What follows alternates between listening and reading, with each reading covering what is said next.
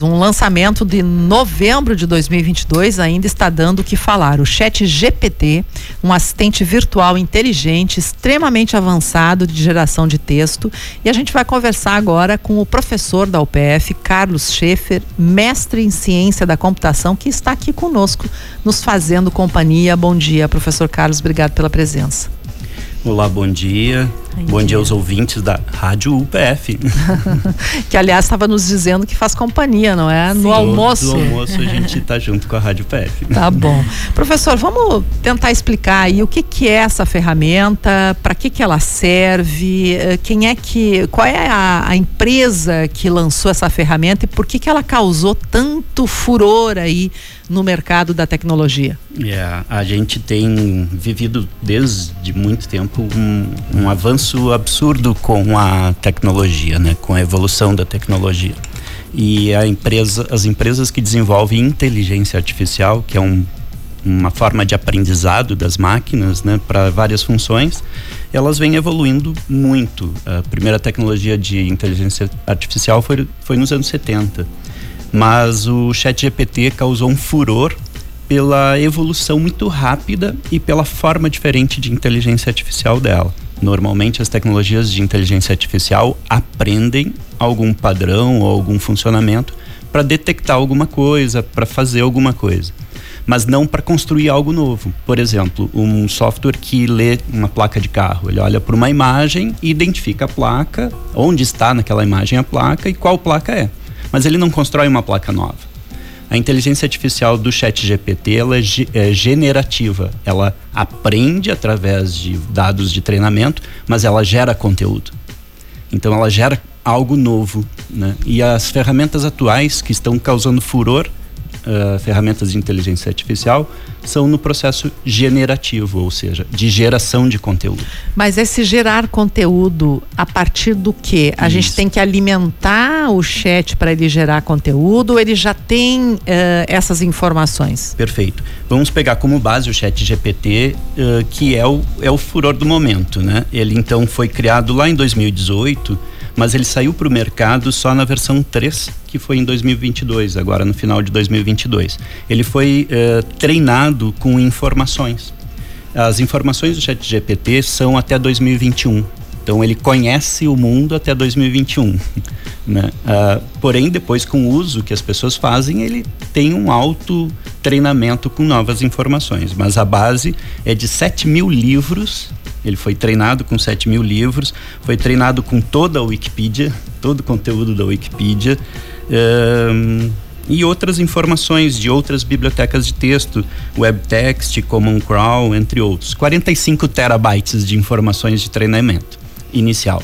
E a partir daí a gente constrói uma conversa natural, não uma conversa computacional. Então a gente conversa com ele, chat, conversa com a ferramenta, como se a gente estivesse conversando com qualquer pessoa, sem uma estrutura tecnológica de frase. Então a gente conversa de forma natural, faz perguntas, é, faz sugestões, entre outros, e ele, a partir dali das nossas perguntas coloquiais, ele constrói respostas é, coloquiais também, como uma resposta humana, né? humanizada e não computadorizada. Né? Então aquela frase mais humana mesmo, de formação, mais clara para o ser humano. Né? As respostas são efetivas? É, efetivas, verdadeiras. É, isso. Né?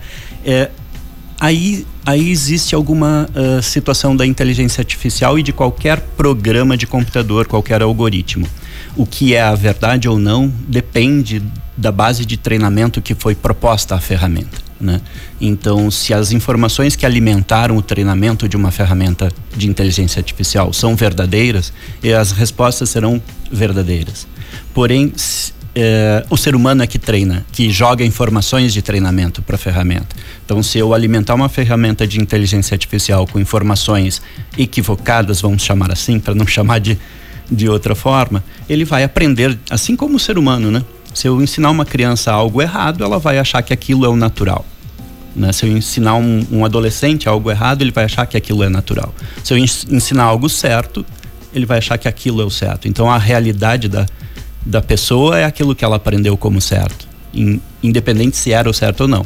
A realidade da informação ou da tecnologia de informação segue o mesmo padrão. Né? Vamos falar do que é bom e do que Isso. não é tão bom assim no Chat GPT. O Chat GPT veio para ajudar o que, professor?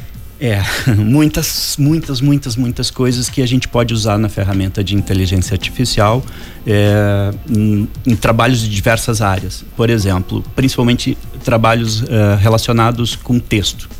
Porque o GPT, o GPT é a ferramenta de inteligência do chat GPT. Né? Mas essa ferramenta GPT, ela pode ser usada em outras, em outros softwares, né? Uh, que trabalham com texto. Por exemplo, a minha área, de programação. A programação, eu posso estar com dificuldade num código de programação e solicitar que o chat GPT desenvolva aquele código.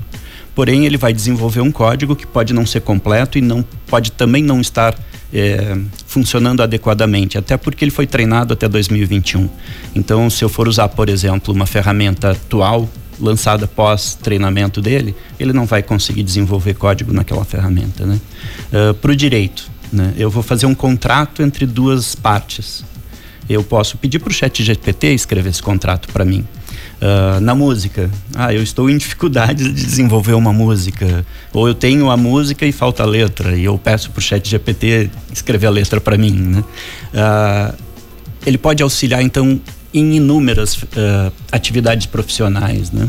Agora. Um, tem muita gente com medo, né, que ele possa substituir o emprego das pessoas. É uma ferramenta. Uh, se você não quer ser substituído por uma ferramenta, aprenda a usar a ferramenta. Uhum. Né? Então, quando surgiu a enxada, eu preciso uh, aprender a usar a enxada.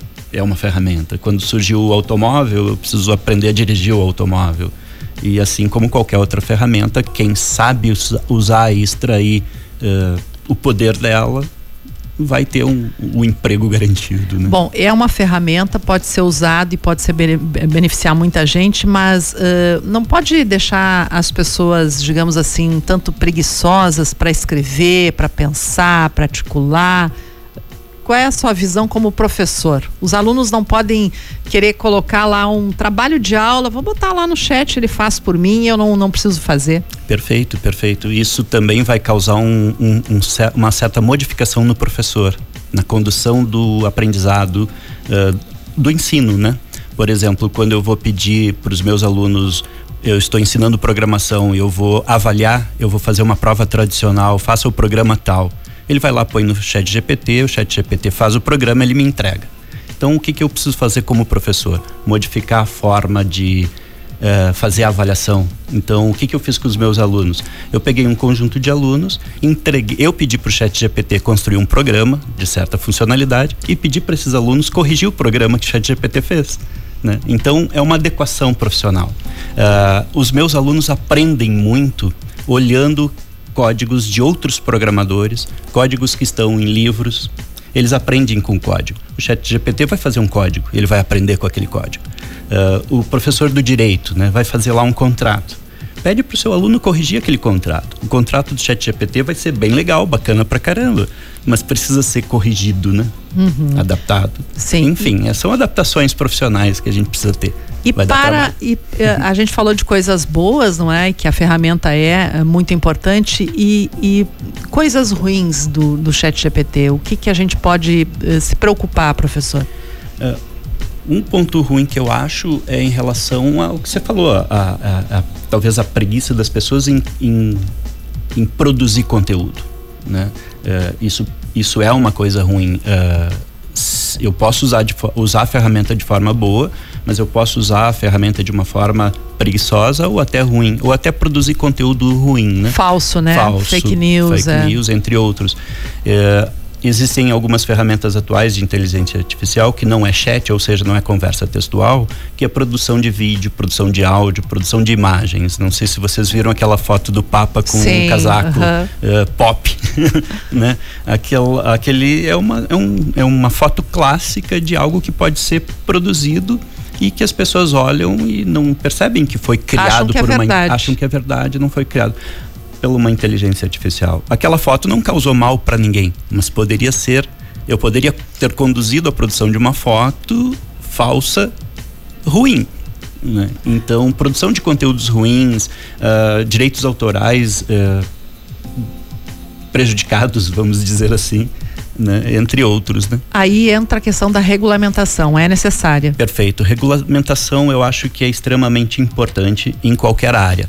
Uh, a, a, condução humana das coisas, quando a gente uh, tem pessoas junto, trabalhando, convivendo, a gente precisa de regulamentação. O carro é uma ferramenta.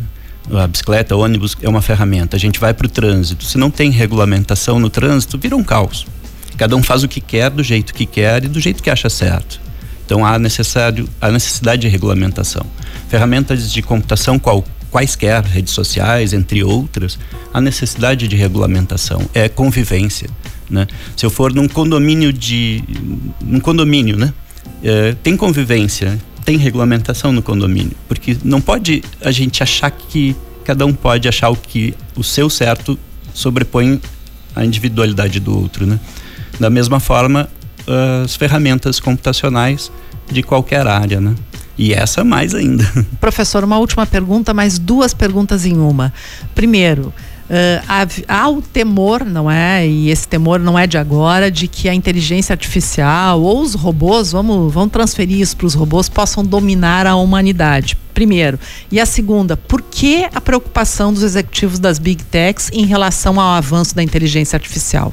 Perfeito. Uh, em relação a robôs, uh, hoje a gente ainda tem, ou por ver filmes, a gente tem a ideia de que robôs são máquinas uh, humanizadas, né? Tem o braço, tem as pernas e tal. Uh, mas robôs hoje a gente usa muito mais, ao invés de mecânicos, né, ou mecanizados, a gente usa muito mais em relação a programas autônomos. Por exemplo, um programa que faz alguma coisa sozinho. Então a gente acaba tendo a ideia de robôs via software. Né?